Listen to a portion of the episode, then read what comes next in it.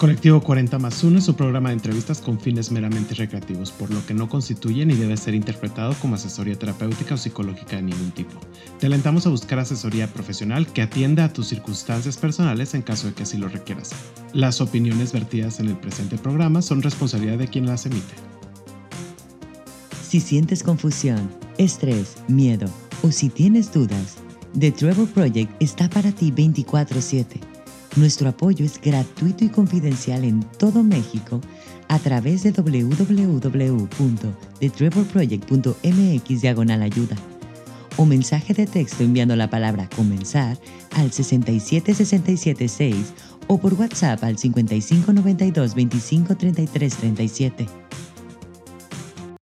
Hola amigos, amigas, amigues, bienvenidos a este segunda temporada de Colectivo 40 más 1 y como bien ustedes saben, tenemos que empezar con bombo y platillo esta segunda temporada y para este episodio no puedo estar más agradecido con nuestra siguiente invitada porque es una persona influyentísima en el mundo de la política, ha roto muchos paradigmas en la Cámara de Diputados, pero antes de seguir y antes de presentarla, quisiera recordarles que no dejen de suscribirse, no dejen de compartirnos y seguirnos en arroba 40 más 1, 40 con número más con letra 1 con número. Sobre todo y lo más importante, activar las notificaciones, suscribirse a nuestro podcast en la plataforma de audio en donde nos escuchan.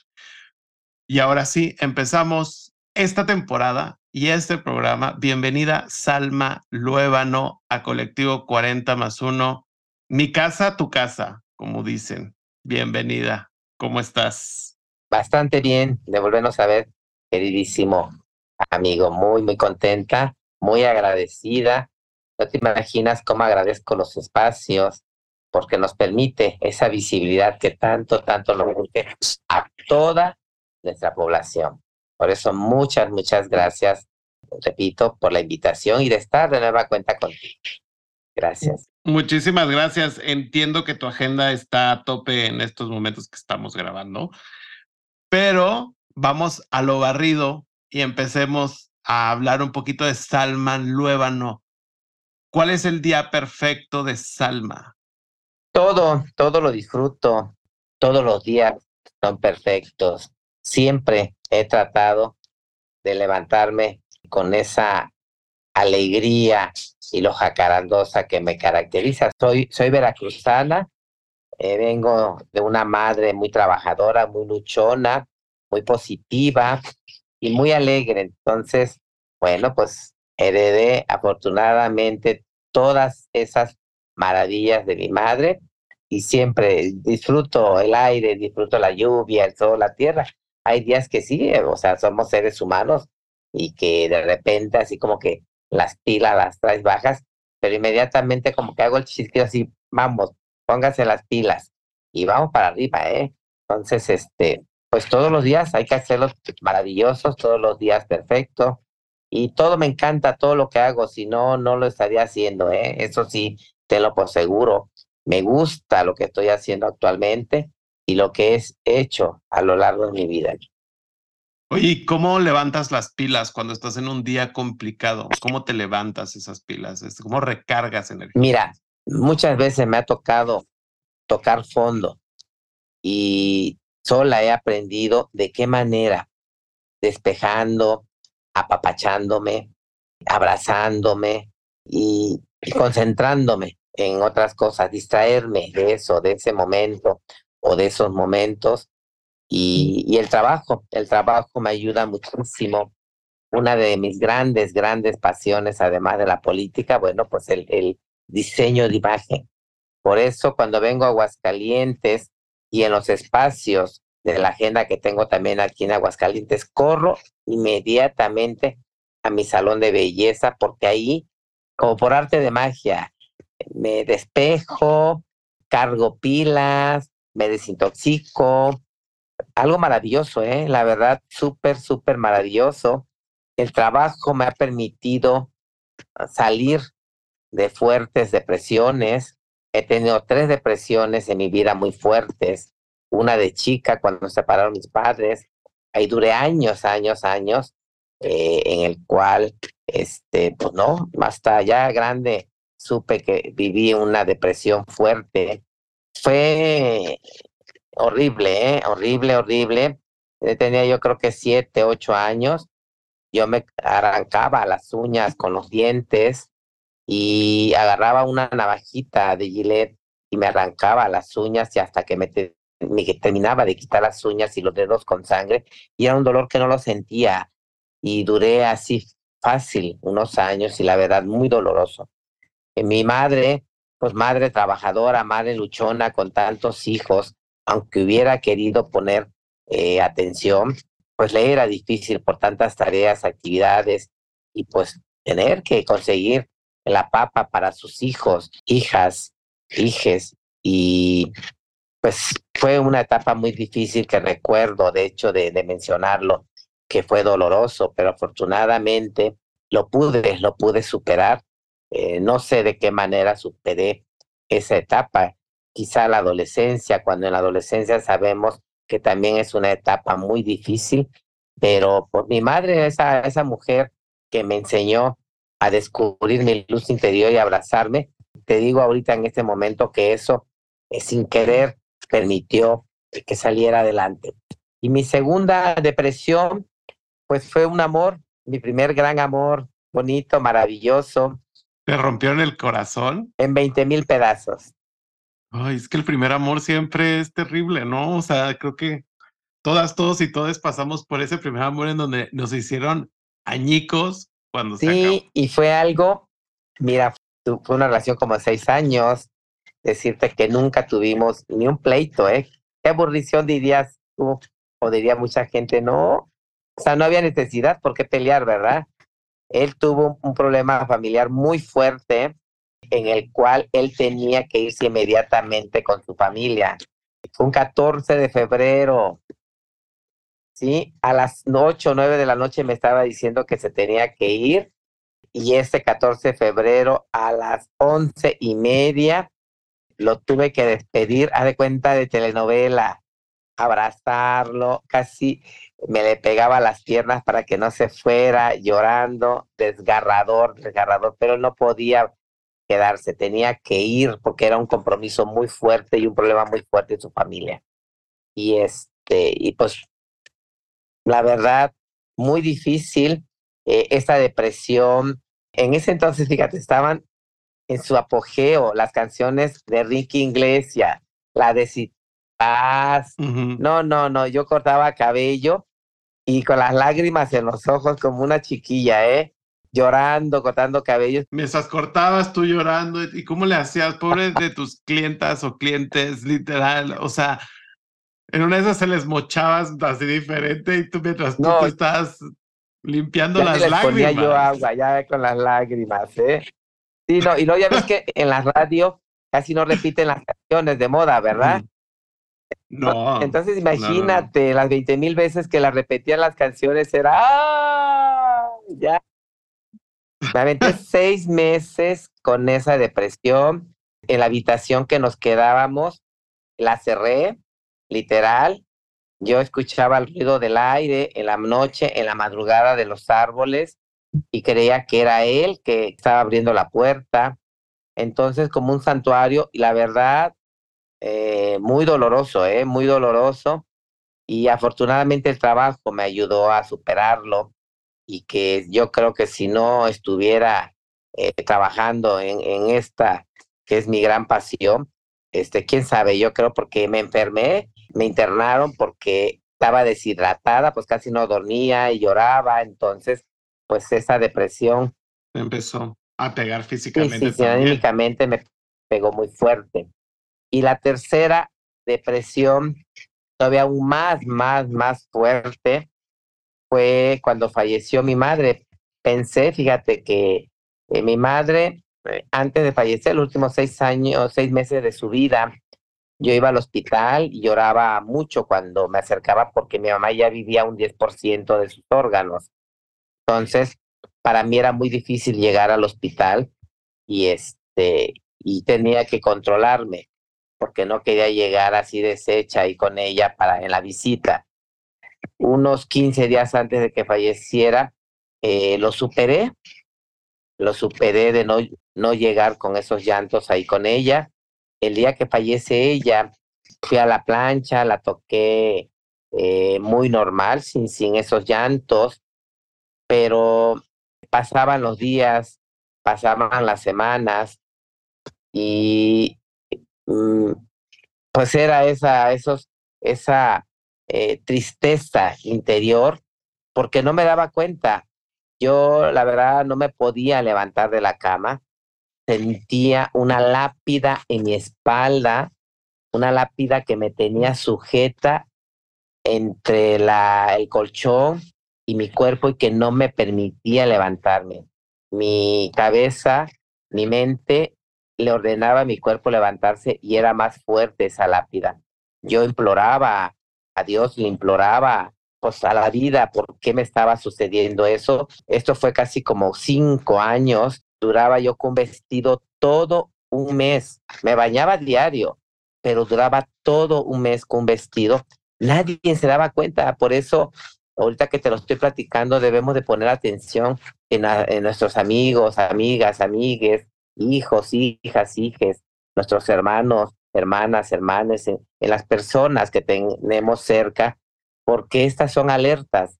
Afortunadamente, pues el trabajo, el trabajo me ayudó a irme levantando, pero fueron cuatro o cinco años que no entendía, no entendía por qué, o sea, qué pasaba en mi cuerpo. Mi negocio, mi salón de belleza, pues un negocio muy, muy exitoso obviamente, pues yo siempre he sido muy, muy activa y de llegar a las 10 de la mañana que abro y estar con las pilas al mil y de repente llegaba a las 11, de repente llegaba a las 12, de repente llegaba a la 1. Te fuiste hacia abajo completamente. cañón, cañón, cañón. ¿Y saliste de todo esto gracias a, la, a tu trabajo? O sea, en estas dos ocasiones, porque nos mencionabas tres, obviamente una eras más chica, y las otras dos estabas con tu, pues, tu primer rompimiento sentimental y la segunda lo de tu madre. Las dos, tu salvación fue el, el estilismo y trabajar en el estilismo. Así es, mi pasión, mi pasión, una de mis grandes pasiones. Y el ver, el ver que mi, mi negocio cada día iba para abajo, un negocio que me ha costado tantos, tantos años, y eso me hizo reaccionar el decir qué me estaba pasando. Y sola, ¿eh? Sola he aprendido a empujarme, sola he aprendido a regañarme, sola he aprendido a reírme. Soy bien ocurrente, mal hablada y en las noches que hago repaso del día, me río de las babosadas que digo, ¿eh? O sea, me divierto yo misma. Y te lo digo sinceramente, me encanta ser como soy, ¿eh? La verdad, me fascina, me fascina mis, mis ocurrencias, me fascina lo trabajadora que soy, lo positiva, lo luchona. Y pues te repito, esto es parte de toda esa enseñanza y, el carácter que, que, le heredé a mi madre, toda esa fortaleza. La verdad, me fascina ser como soy. Oye, ¿y de dónde crees que era la conexión que tenías con tu mamá? O sea, ¿cuál crees que fueron esas cosas que tanto tú y ella tenían esa conexión, porque yo no solamente que siento que era como de tu parte hacia ella, sino yo creo que también ella hacia ti. Seamos sinceros, ¿eras la hija consentida? Pues nunca, nunca lo vi así, ¿eh? Nunca lo vi así porque mi mamá siempre fue muy, muy luchona y muy trabajadora, entonces, pues aunque hubiera querido, pues no digo, pero, pero sí estuvo muy al pendiente de mí y, yo estuve muy al pendiente de ella. La verdad, los últimos 15 años de su vida de mi madre, yo me hice cargo de ella al 100% y eso me ha dejado un gran sabor en mi persona, me ha dejado un gran sabor en mi alma y fue, te digo, fue muy difícil el no entender que viví una depresión muy fuerte y que gracias, gracias te lo digo honestamente a Dios, a mi trabajo, a esa fuerza que, mi madre me ayudó a descubrir desde mi interior, que me sacó adelante porque fueron momentos muy, muy difíciles y que no fueron de un día, dos días, sino en el caso de una relación, seis meses, y en el caso de ella fueron seis, seis, digo, cuatro, cinco años eh, fuertísimos. Yo lloraba de no entender por qué no me podía levantar de la cama. Era horrible, ¿eh? La verdad. Sí. Horrible, horrible. No tener fuerzas para levantarme de la cama. Me tenía que arrastrar en ocasiones y aventarme en la orilla para poder levantarme. Tenías desganas, o sea, tenías, no estabas a gusto, no estás feliz, no estás llena, no estás plena como a lo mejor y lo estabas cuando ella estaba físicamente en la tierra. Y es ese carácter, te digo, esas ganas de vivir la vida, esas ganas de luchar, eso me ayudó a salir adelante, porque si no, yo creo que hubiera quedado ahí. ¿eh? ¿Y la cuarta? No, son, son las tres. Me dijiste cuatro. No, te dije tres. La cuarta, la cuarta transformación. Esa es la cuarta. ¿eh? Esa es la cuarta. Yo por eso decía, no, pues son 4D, este, aquí con Salma y 4T, acá con el, con el patrón, dirían. Toco madera. Con el patrón. No, no me gustaría vivir una depresión. Otra más. La verdad ni se la deseo a nadie, pero lo que sí, eh, ahorita que lo estoy compartiendo, que pongamos atención, que pongamos esa alerta a nuestra gente cercana. No hay que dejar solos, ni solas, ni soles. Hay que ayudarles.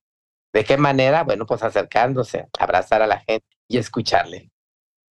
Totalmente. Oye, la palabra canónica se define como a todo aquello que se ajusta a los cánones o a las reglas. ¿Salma se ajusta a las reglas de la sociedad? Mira, vivimos en sociedad, aunque digamos poblaciones, la diversidad, poblaciones eh, discapacidad, al final del día somos una sociedad.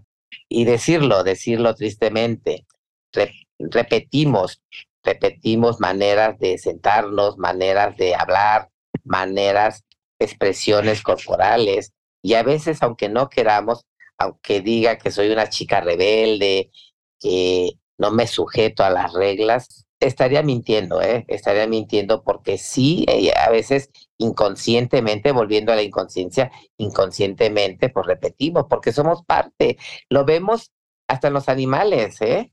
O sea, vemos como, en mi caso, que he tenido estas perritas, o sea, si una es traviesa, olvídate las otras, que de, separarlas. Si una muerde las almohadas, cañón, las otras hicieron igual. Si una es toda propiedad, las otras se vuelven igual, o sea, lo ves, lo vives, o sea, lo vives en, pues, en los animales y como seres humanos hacemos lo mismo, ¿eh? O sea, eso es algo que el que diga que no, yo no me sujeto a las reglas y que lo mío no es ir con las reglas, está claro, o sea, está, está mintiendo. O sea, tú dime ahí, a ver, ¿vamos o no vamos con las reglas? Aunque seamos rebeldes.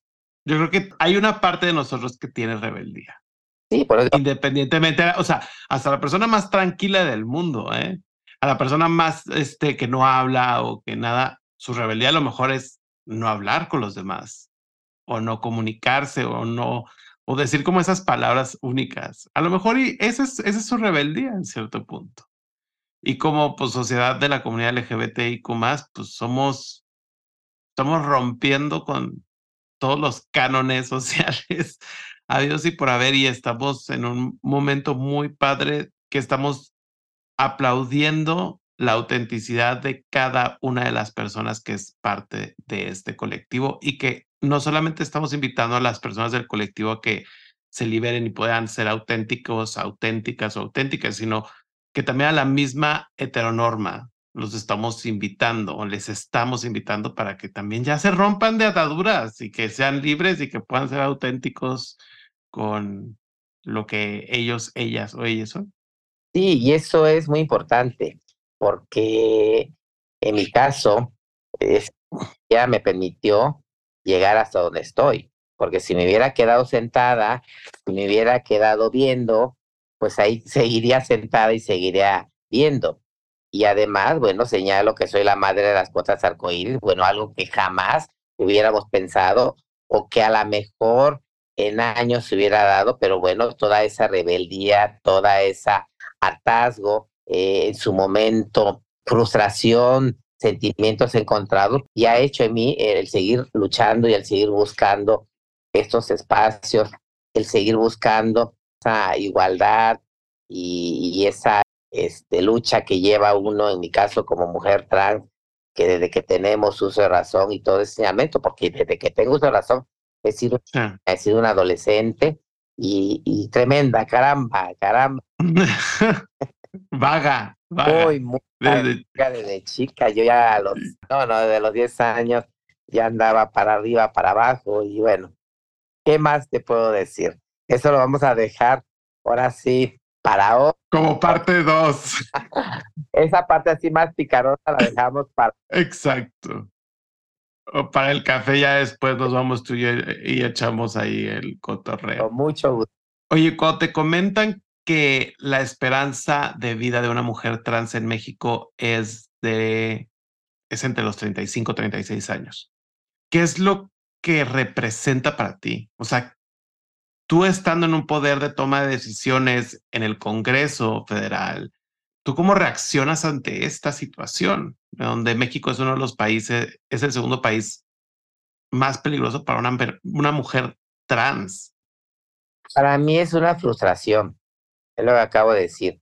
Hay momentos de frustración y eso es una frustración.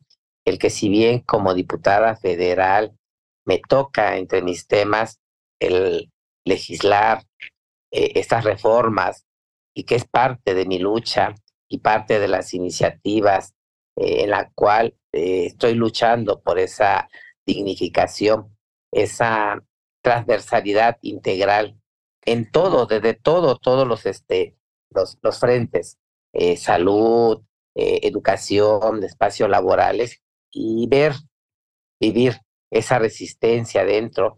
Somos 500 eh, diputadas y diputados en los cuales cada uno trae su agenda. Se me ha señalado mucho el por qué me enfoco en la agenda de la diversidad. Bueno, primero, porque soy una mujer trans.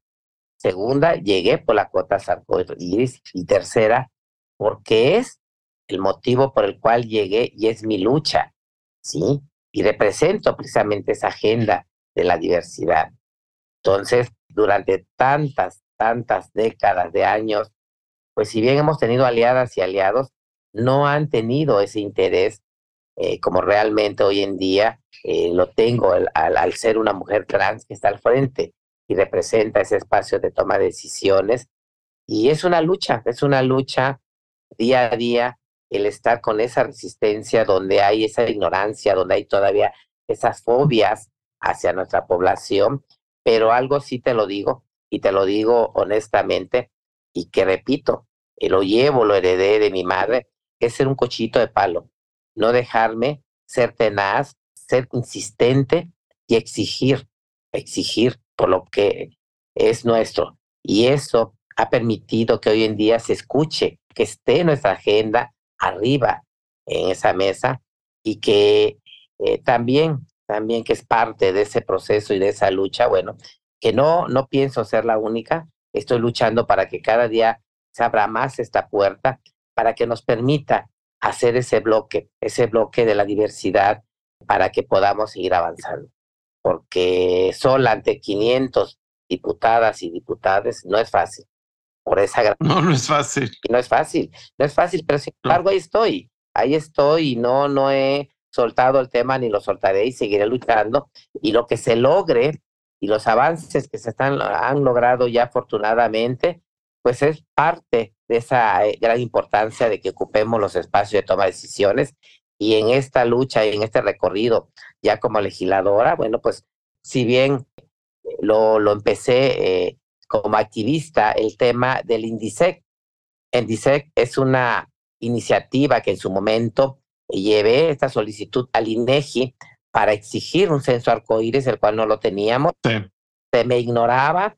Llegó un momento antes de, de, tomar, de ser eh, diputada federal, tuve que ir a clausurar las instalaciones del INEGI simbólicamente y decirte que 15 días después mencionan eh, el director es entonces que iba a iniciar este censo de nuestra población, un referente de 50 mil familias, y pues decirte con orgullo que el año pasado, el 6 de enero, eh, pues ya, ya afortunadamente tenemos estos datos tan importantes para nuestra población y para los trabajos legislativos y para todo, ¿eh? porque si no hay eh, una estadística, pues cómo vas a saber realmente qué es lo que está sucediendo. Entonces, pues por eso la gran importancia de insistir, de luchar por este, este índice y además, bueno, lo que representa para, para nuestra población y para todos los frentes, como es el tema legislativo, el tema de políticas públicas específicas. Entonces,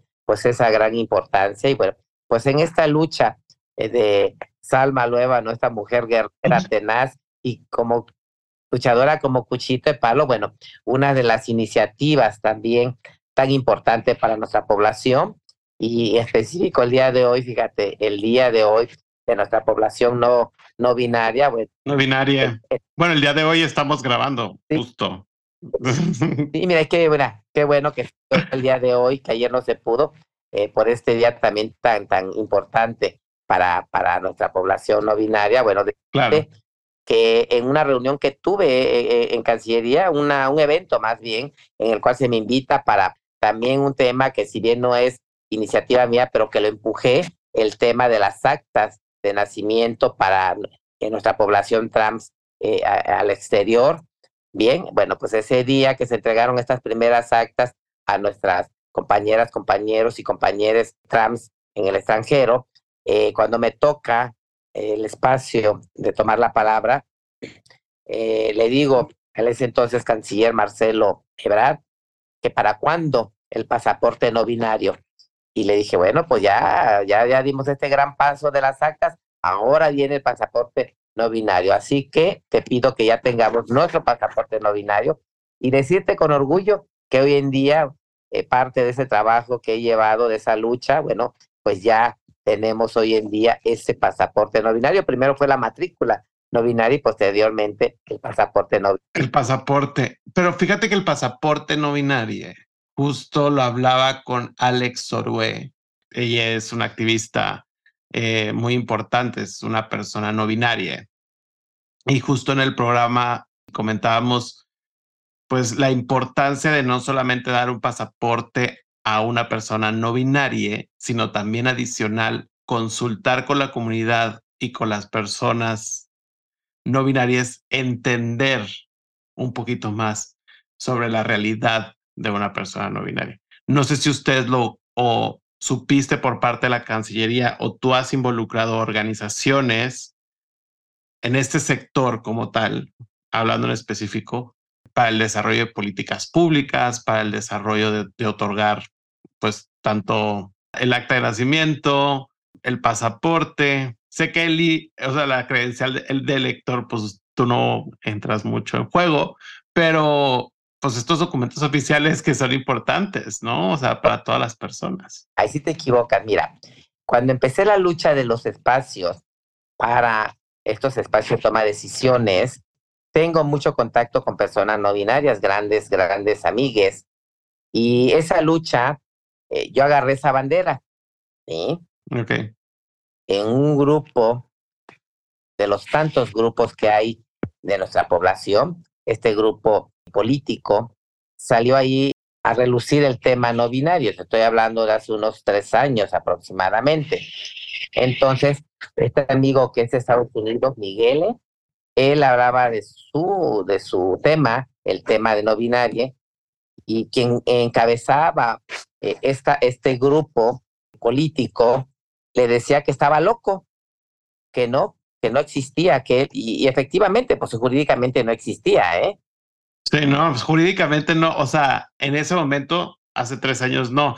Ojo, no es decir que me equivoco, no, simplemente es como preguntarte qué tanto se involucra a la comunidad o a los colectivos o a las asociaciones como tal dentro de todos los procesos. Porque hay veces que ciertos sesgos es, es complicado conciliar con todo un colectivo también. Entonces, empecé a tener reuniones con, con, con colectivas pues, en el exterior, porque él representa una gran parte es un amigo de una amiga de Chihuahua y, representa precisamente esa parte no binaria eh, en Estados Unidos. Entonces empecé a escucharles, empecé a este, pues empatizar el tema, digo, porque pues es parte, parte de ese acrónimo de nuestra, población y parte también de ese paraguas también de, de la población trans, ¿sí? Entonces, este, pues empecé a hacerme propia, propia la lucha del no binario y decirte que quien inició el tema en el INE para reconocimiento no binario y tener un casillero y además los baños, y yo, ¿eh? Te lo digo con mucho, mucho orgullo. Inicié el... Eso es un dato curioso que a mucha gente a lo mejor no sabe. Ahí se dio eh, este reconocimiento no binario. Empecé el tema junto con mi equipo para el tema de la, de la, de la credencial. Bueno, pues dentro de, ese, de esos, esos amigues, este, bueno, pues está el licenciado de magistrado. Eh, el magistrado. Que era aquí de Aguascalientes, que tenemos una gran amistad y un gran acercamiento. Si algo he tenido es respetados a las poblaciones, las he escuchado y por eso abanderé esta lucha la cual inicié y que te digo, jurídicamente llegó el reconocimiento ante el INE, antes de la credencial de elector, antes de todo, todo lo que existiera en Aguascalientes y quien encabezó la lucha jurídica, este gran reconocimiento para la población no binaria, fue tu servidora. Fue tu servilleta, hasta lo hice con orgullo, ¿eh? Y con mucho orgullo. Claro, lo digo porque no fue fácil. Claro. Y escuchar. No, claro que no. A, mis amigues que les dijeran que no existían y que ellos se revolcaban del coraje, se revolcaban de la frustración porque realmente no había un reconocimiento jurídico. Y el tema de lo del acta de nacimiento, eh, este chico de Guanajuato, eh, ¿cómo se llama? Pablo, Pablo, ¿no? Que se metió más en el tema del acta, de la primera acta eh, de nacimiento no binario, bueno, me pidió parte de mi trabajo cuando inicié esta lucha no binaria ahí en el INE y él tomó varios argumentos de esta, esta esta lucha que encabecé y, y, posteriormente, bueno, pues se dio el tema de esta acta de nacimiento, digo, pero pues es parte, es parte de esa suma y de ir poniendo ese granito de arena, digo, pero que marcó esos grandes precedentes, eh, pues ahora sí, tu servilleta tota, ¿eh? Eso sí, eso sí cabe reconocer que siempre has trabajado por el pro de la diversidad y sí es una de las cosas que tienes muy presente en tu agenda una de las cosas que yo sí te quiero reconocer es cómo has luchado para poder eliminar los ecosig en México. O sea, creo que eso es una cosa súper loable, como adicionalmente a todo, todo lo demás, pero más que nada como ese tema a mí me parte muchísimo porque pues se le priva de la libertad a muchas niños, niñas, niñas en un momento muy complicado y que sé que tú también has estado muy al cañón para poder erradicarlos en el país. Y muchas felicidades también por eso. No necesitas ser la causa para encabezar la causa. No viví esas situaciones tan lamentables, ¿sí? Como estas privaciones, estas eh, terapias, pero fui una niña, una niña trans, fui una adolescente trans, y eso me ha, toda esta lucha de resistencia, toda esta discriminación, pues me ha hecho una mujer muy sensible, siempre he sido muy sensible y muy empática. Entonces, pues tenemos que sumar y más si estás en un espacio de toma de decisiones, pues tienes que entrar y tienes que demostrar la congruencia y más si representas a la población. Entonces, pues es parte de esa lucha, es parte de, de mi compromiso y además, pues es algo que yo ya lo llevo por naturaleza, por esa madre guerrera, por tantas circunstancias, el ser luchona y levantar la voz y no quedarme callada. Eso sí es parte de mi esencia. Y, te repito, me encanta ser como soy, ¿eh? así mal hablada, desmadrosa, pelangocha, cachonda, jacarandosa, no, no, no. Oye, Salma, y ya para como cerrar esta parte del tema político, como tal, leyes, legislación y demás.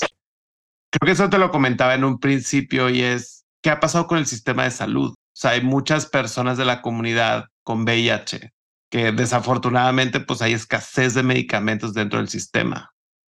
La comunidad, más dicho, voy a reformular esto, o sea, la comunidad sentía que el partido que está actualmente en el poder la iba a cobijar un poquito más de lo que realmente pasó ya ahorita, después de casi cinco años, bueno, casi seis años ya a punto de acabar, pues como que siento que quedó a deber en ciertos aspectos.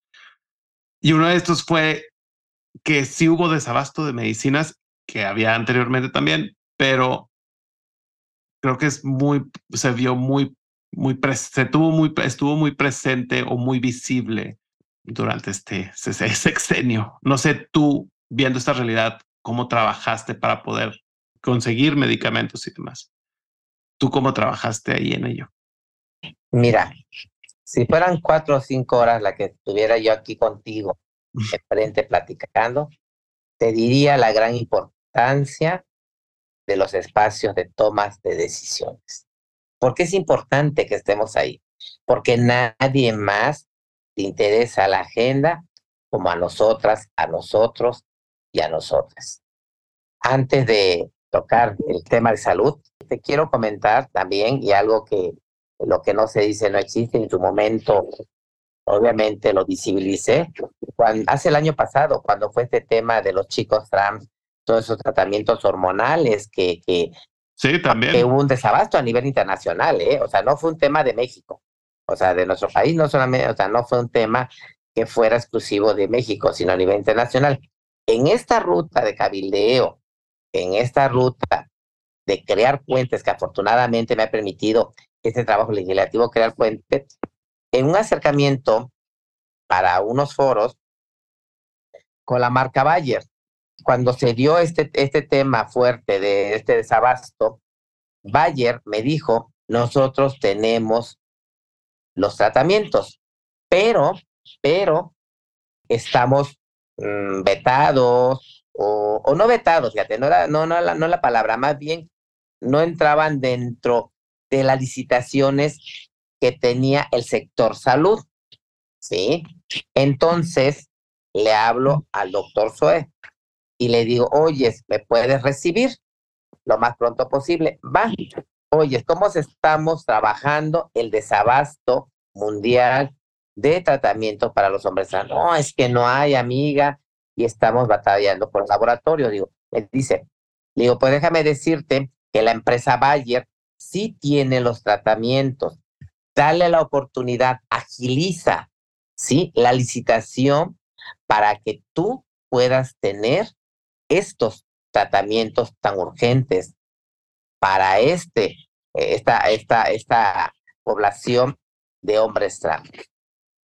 Pues no será un lunes, creo, cuando di la reunión con Sue, y para el viernes eh, de esa semana, no, no fue el viernes, el miércoles de esa semana, decirte también con mucho, mucho orgullo que ya estaban, ahora sí, los acercamientos con Bayer y además con el gran compromiso de surtir a ciertas zonas inmediatamente para el tratamiento hormonal de los hombres trans y fue la manera en el cual se resolvió el tema de, salud aquí en México de, los hombres trans. Y esto se logró gracias a que estoy en ese espacio de toma de decisiones. Si no, nunca, nunca se hubiera logrado este, este acercamiento y más atender este desabasto. Bien, a lo que voy de la gran importancia de la toma de decisiones y que, y que hay muchos estigmas, que quienes están en estos espacios realmente no están haciendo nada. Bueno, pues yo hablaré por mí, ¿eh? Eh, no, yo, yo me refiero de lo que tú haces, o sea, no me estoy refiriendo como en general, porque sé perfectamente que tú eres una persona que sí ha abogado y hasta ha estado en contra, bueno, ha tenido problemas con el partido por ciertas regulaciones que van en pro a lo que tú crees y a lo que tú abogas y a lo que tú vas para adelante. Y no solamente lo hablo con comunidad LGBTIQ me refiero como otros puntos de interés, ¿no? Sí. Y creo que, o sea, y, y creo que lo haces, pero no, o sea, no pongo en duda que lo haces. Eso nunca lo va a poner en duda. pero ¿qué ha pasado con el desabastecimiento de medicamentos para los, antivirales, los antirretrovirales? Mira, ahí, ahí voy. Te me adelantas. Relaja. No, pues es que vamos, vamos, vamos, que se nos acabe el tiempo, mi alma. Ahí va, así, a resumir y a resumar. Bien, mira, la gran importancia de llegar a los espacios de toma de decisiones, ¿sí? Es que te das cuenta realmente de lo que está sucediendo. Si bien al llegar inmediatamente se ve el tema de presupuesto, ¿no? A los dos meses luego, luego entras con el tema de presupuesto. Bien, pues ahora sí, eh, la lucha de las instituciones, CNDH, CONAPRED, estos aumentos de presupuesto, como todas, todas las instituciones. Entonces, eh, diversidad, estamos dentro de los grupos vulnerables. Bien, pero desafortunadamente, ¿sí? Estos presupuestos que llegan a grupos vulnerables no llega a nuestra población o casi no llega o realmente no llega. Por eso todo este problema del sector salud, por eso todo este problema de políticas públicas hacia nuestra población. Entonces, a nuestra población, ¿en qué nos abona que haya incrementos en el presupuesto si realmente al final del día no lo destinan para nuestra diversidad? ¿sí? Esto fue inmediatamente que entré. Entonces, empiezo con mi equipo de trabajo a trabajar que separemos diversidad de los grupos vulnerables. ¿Por qué? Hay que separarlo para que posteriormente diversidad tengamos nuestro propio presupuesto. Pero primero es ese anexo transversal, sacar de grupos vulnerables, ir preparando este andamiaje jurídico para que permita que ahora sí tengamos nuestro propio presupuesto. Tengo dos años con este tema, querido amigo, y hasta ahorita, hasta ahorita te voy a ir reunión con Hacienda, reunión con IMSS, reunión con ISTE, con CONAPRED, Derechos Humanos, Comisión de Presupuesto, la Cámara de Diputados, Comisión de Presupuesto de Salud. Les he pedido a las instituciones, a todas las instituciones que acabo de mencionar, dónde del presupuesto que han tenido, qué porcentaje han destinado a nuestra diversidad. Son dos años y hasta ahorita ni una, ni una me ha dado un análisis de dónde han destinado ese presupuesto o qué porcentaje de ese presupuesto a nuestra diversidad. Imagínate cómo estamos. Entonces, tengo dos años con esa lucha, esa resistencia. Pues, ¿qué te digo, Salma? O sea, es la cuarta transformación, ¿no? O sea, no es alguien más. O sea, ahí ya, llevan cinco años ahí. O sea, perdón que te lo diga, y sé que es tu partido, pero llevan cinco años ahí. Las personas que llevan ahí no, no, no, llevan una década trabajando en, en, que toman las decisiones como tal. No llevan una década. Sí, es una resistencia, yo lo he señalado. Lo he señalado y lo sigo señalando y lo seguiré señalando. Y lo está señalando ahorita en este programa también. Señalando, desafortunadamente, no hay voluntad, porque no es su agenda, no es la agenda de ellos. Por eso es importante que estemos ahí. Por eso siempre señalo la gran importancia de los espacios de toma de decisiones, porque si no, ¿de qué manera hubiéramos eh, nos hubiéramos dado cuenta de la gran importancia que tenemos que separar diversidad y, y de que no nos llega absolutamente nada del presupuesto. Por eso el problema este del sector salud y tantos problemas que, que hay, y no solamente en el tema de salud, la educación, viviendas dignas, espacios laborales. Tenemos que estar ahí ya, o arrebatar los espacios. Y no solamente, la verdad, te lo digo con el corazón, no quiero ser la única, quiero que cada día seamos más, que esta puerta que hoy en día se abrió, que no se cierre, sino todo el contrario, que se abra de par en par para que realmente hagamos esos bloques por esa lucha de esas políticas públicas específicas transversales. No va a haber de otra, ¿eh? Porque sí, yo sé que no. Si no le entramos, entramos como población a señalar y a trabajar y hacer congruentes que la agenda de nuestra población eh, tiene que avanzar, de otra manera van a seguir pasando décadas y décadas. Entonces tenemos que darle.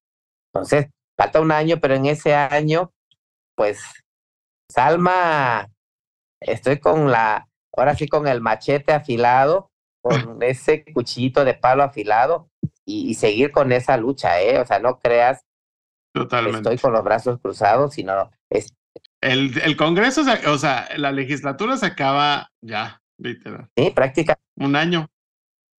Sí, mira, son 17, 18 iniciativas que tengo, de las cuales ni una ha pasado. Y la verdad, vergüenza ajena, ¿eh? Vergüenza ajena. No, hombre, a ver, obviamente nosotros queremos que lograr todo, estas 18 propuestas en ese sentido, pero también estás avanzado en otras cosas que también es súper importante y que también es muy bueno y que sigues abogando por la comunidad independientemente sea el color de el que sea del partido donde estés. O sea, que estás luchando por la comunidad y eso es súper loable y por eso te digo, por favor, por favor, busca la reelección. Porque has hecho cosas muy buenas. A lo mejor y no todo el mundo puede estar de acuerdo contigo en ciertos aspectos, pero necesitamos personas como tú, personas guerreras. Ahora. Bueno, antes de, déjame, déjame ahí cerrar este, este punto.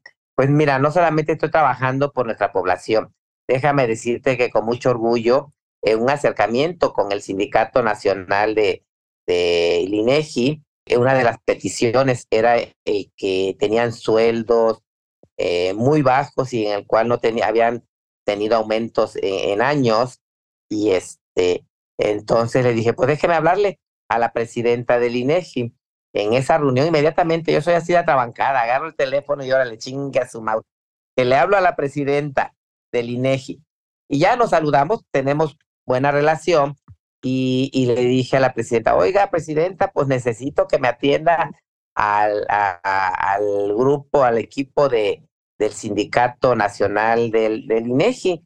Eh, traen unas peticiones. La presidenta me dijo, no, pues que hay que lo atienda al jurídico. Entonces yo dije, ah, chica, chica, pues si le estoy hablando a ella, ¿verdad? Le dije, mire, amiga presidenta, una cosa le voy a decir. No se eche un alacrán. El alacrán es el sindicato. Bueno, no se eche dos y el otro soy yo, porque déjeme decirle que yo estoy al frente y que los voy a representar y voy a ir con ellos de la mano.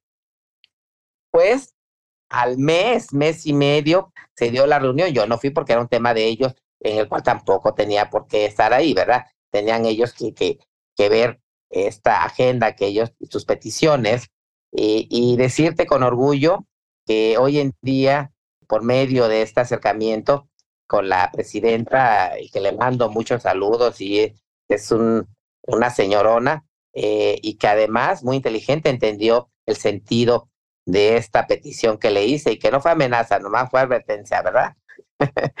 eh, decir... Fue, fue, advertencia, le sugeriste. Sí. Fue sugerencia más. Decirte con orgullo que, este, que ya tienen aumento salarial después de tantos años los tres niveles en el INEGI. La verdad, contenta de poder ayudar a estas personas y que ya te digo, te repito, este, este, este aumento. Y también dentro de esa misma ruta del acercamiento con el INEGI del sindicato, la solicitud de un hospital aquí en Aguascalientes, un hospital que es más que urgente y la relación, buena relación y estos puentes que me ha permitido y que siempre he dicho que para avanzar y no, no es un tema de colores, es un tema de sumar y de, puentes. Bueno, el acercamiento con Zoé Robledo y que tengo ahí una buena amistad con él. Hoy en día decirte que Aguascalientes entraría el próximo año dentro de los 10 hospitales que se van a etiquetar eh, en el país. Entonces, ya eh, me lo prometió el, doctor Zoé para que Aguascalientes sea uno de esos hospitales, además de, toda la, obra, como se equipado, y ya me acerqué con la gobernadora de Aguascalientes, en el cual el, doctor Sue me pidió, el director general del ISTE, me pidió la donación de un terreno, y bueno, pues ya estoy en espera que ya esté este terreno para que ya inmediatamente yo le avise al doctor y pues ya posteriormente poder decirles que Aguascalientes va a tener un hospital con una inversión de más de 2.500 eh, pesos. En Venezuela. Pues ojalá y se haga bien, porque ya ves que eso ahorita no está eh, muy de moda, que digamos, y no tiene mucho favoritismo después de lo que pasó. ojalá que se construya y lo puedan hacer bien. Pues mira, ahorita terminan los cinco hospitales que se destinaron para este año y, decirte, bueno, eh, vamos avanzando, o sea, hay, hay que ser optimistas. Eh, ese es mi trabajo, te digo, no solamente por la población, estoy trabajando por las demás poblaciones y la necesidad en el tema de salud y, y creo y confío en que vamos a tener ya etiquetado el próximo año este hospital para Aguascalientes que tanto urge para los derechohabientes del ISTE. Ojalá y sí, ojalá y sí, pero pues ya, cerramos, ya cerramos esta parte de la política, porque si no nos quedamos cuatro horas o cinco horas más y vamos a relajarte, vamos a, vamos a destensarnos un poquito ya después de tanta conversación y tanto debate. Oye, Salma, ¿qué es lo que quieres que la gente conozca de Salma? Que muchas veces no se ve, que muchas veces no es tan visible. Ahorita nos contaste unas cosas en cuanto a la política, pero la parte personal, o sea, para que tú puedas tener una conexión con la gente, pues hay veces que no se ve realmente la persona. Tú tienes que ser la diputada en un, en un escenario o, o demás, pero ¿qué es lo que te gustaría que, te, que vieran que a lo mejor y no ven? Mira, no es tanto el que me gustaría, es algo que nace de mí y que soy así, soy una mujer muy humana, ¿eh? Soy una mujer muy noble, soy una mujer de carácter, porque si no, pues no estuviera donde estoy y los avances que, que afortunadamente he impulsado. Pero esa parte quiero que la gente eh, lo sienta y que lo entienda. Y que además me gusta mucho el, el acercamiento con la gente. Soy muy, muy, muy sensible y a veces cuando escucho sus, sus problemas, yo creo que lloro primero antes que ellos o ellas o ellas, pero eso es, es lo que eh, quiero que, que tengan presente y recuerden de mí como una mujer sensible, una mujer muy, muy humana y una mujer luchona y cercana a la gente. Y guerrera también. Muy guerrera, bastante guerrera. Oye, vamos a pasar ahora a las, a las a la ronda de preguntas rápidas. Entonces te voy a dar dos opciones y me tienes que decir qué prefieres. Y voy a empezar diciendo, ¿qué prefieres primero? Y luego ya te voy a decir las dos opciones, ¿ok? Échale. ¿Café o té? Ay, ambos me encantan. Y té. ¿Política o estilismo? Pues hasta en la casa hacemos política. Estilismo y política, política y estilismo. ¿Aguascalientes o Veracruz? Amo las dos. Una me vio eh, nacer y la otra me ha visto crecer. ¿Playa o ciudad? La playa. Pero me gusta más los lugares con mucha vegetación. Como Veracruz es muy, tiene mucha vegetación. Pero más los temas boscosos, con ríos, con arroyos o cascadas, pero más los, los lugares boscosos. ¿Marcelo o Claudia? Marcelo es el perrón. Hasta la pregunta ofende, querido amigo, ¿eh? Qué barbaridad. ¿Quién sabe? ¿Quién sabe? A lo mejor. Te, te, veo ya con una coleta, ustedes no la pueden ver, pero ya está con una coleta. Ya de repente, la vez pasada no te veías. Pues tengo una coletetota atrás, que para qué te digo, por presumir. Una coleta 100, no, no 100%, 1000% Marcelo, hombre. Mil por ciento Marcelo. Mil por ciento Marcelo, ver. Oye, Lupita o Yuri. Lupita Alessio. Mira. Ah, te dejé pensando, ¿eh? Que las dos, eh, las dos son unos bozarrones. Yuri es demasiado versátil. Lástima que abra mucho el hocico. Lástima que abra mucho el hocico. Y la otra señora, pues bueno, pues ya desde chica la he seguido, la he amado. Y te digo, me encanta Yuri, pero no, pues no, la verdad, eh, no me gusta su, su actuar y esa boquita que cuando la... Y te vas con la D'Alessio, entonces. Así es, la D'Alessio. para cerrar esta gran conversación, porque he estado con una risa toda la, o sea, toda la entrevista porque no has no paras de sonreír. Eso de que es una persona muy feliz en verdad, o sea, y esa sonrisa la contagia. Gracias. Si alguien hiciera un libro sobre Salma Luébano, o si tú hicieras una autobiografía de Salma Luébano, ¿cuál título le pondrías y por qué le pondrías ese título? Una mujer toda terreno. ¿Y por qué? Porque es una mujer que a pesar, ¿sí?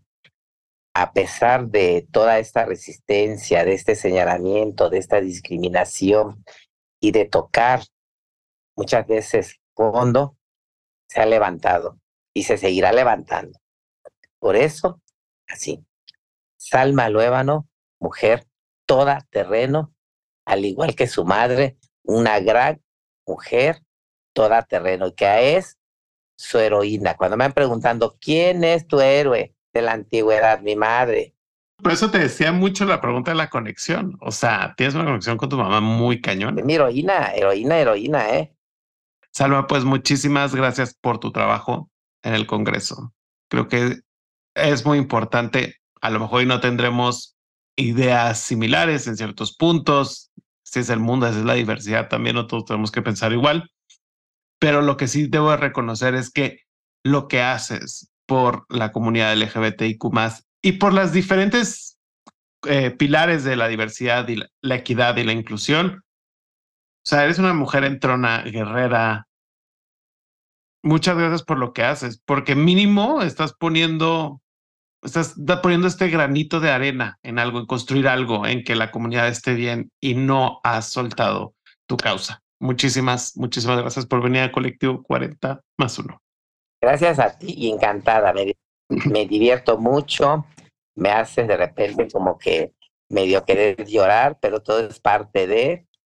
Ay, sí, te hice llorar, no es cierto. Cuando recordé a mi madre me quedé así en pausa. Checa la grabación y me quedé recordando esos momentos difíciles. La verdad, ese, ese momento cuando viví esa depresión, para mí fue difícil. Era, eh, no sabía si me estaba muriendo, no sabía, no entiendes. La verdad, hay que ayudar, hay que ayudar a la gente, hay que acercarnos, hay que abrazarlas. A veces no te imaginas un beso, un abrazo, el escuchar a las personas que vivimos este momento nos representa luz, nos representa vida y nadie de las personas que estuvo cerca conmigo esos años, nadie se dio cuenta o, o no se quisieron dar cuenta.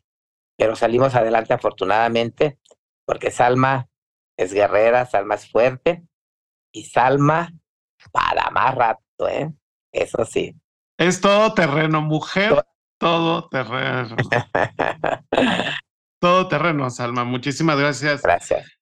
¿Dónde te pueden contactar si un día necesitan, no sé, tus redes sociales? ¿Cuáles son tus redes sociales? ¿Dónde es más fácil que te alguien de tu equipo les conteste a la gente que te va, quiera buscar? Empezamos fans o cuál? Ah, no, ¿verdad?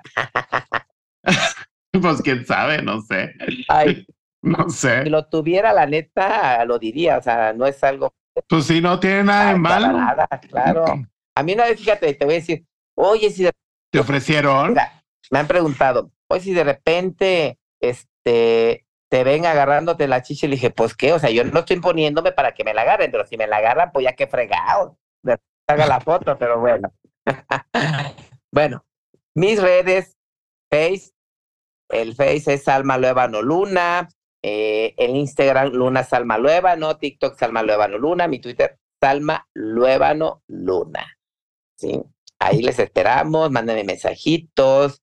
Eh, hay de todo, ¿eh? la verdad, pero hay más gente que me quiere, que me echa porras, que me apapacha, y eso es parte de esa, esa, también esa fortaleza que me mantiene fuerte y que me seguirá manteniendo fuerte. La verdad, muchas gracias a todas las personas que me siguen eh, y que me quieren y que me han demostrado su amor, su cariño y su respaldo. Muchas, muchas. Y a las quienes no, también porque pues es parte de este mundo, de este universo y de esta sociedad, el que, seamos diferentes y pues aprender a respetar solamente es parte. Eso sí. A ustedes hay que, hay que respetar y también no olviden escucharnos una semana más en Colectivo 40 más 1. No dejen de suscribirse, escucharos en la plataforma que ustedes prefieran. Estamos de regreso con más historias, así como la de Salma y muchísimas más temporadas. Se viene increíble. Síganos en arroba 40 más 1 en Instagram, 40 con número, más con letra 1 con número. Escúchenos la siguiente semana. Estamos de regreso. Y como dijo Salma, también hay colectivo 40 más 1 para rato. Para Así como va a haber Salma para rato. Esperemos que sí. Muchísimas gracias. Te ves muy guapo con tus chinos, ¿eh? Guapísimo. Gracias. Cambio de look para esta nueva temporada.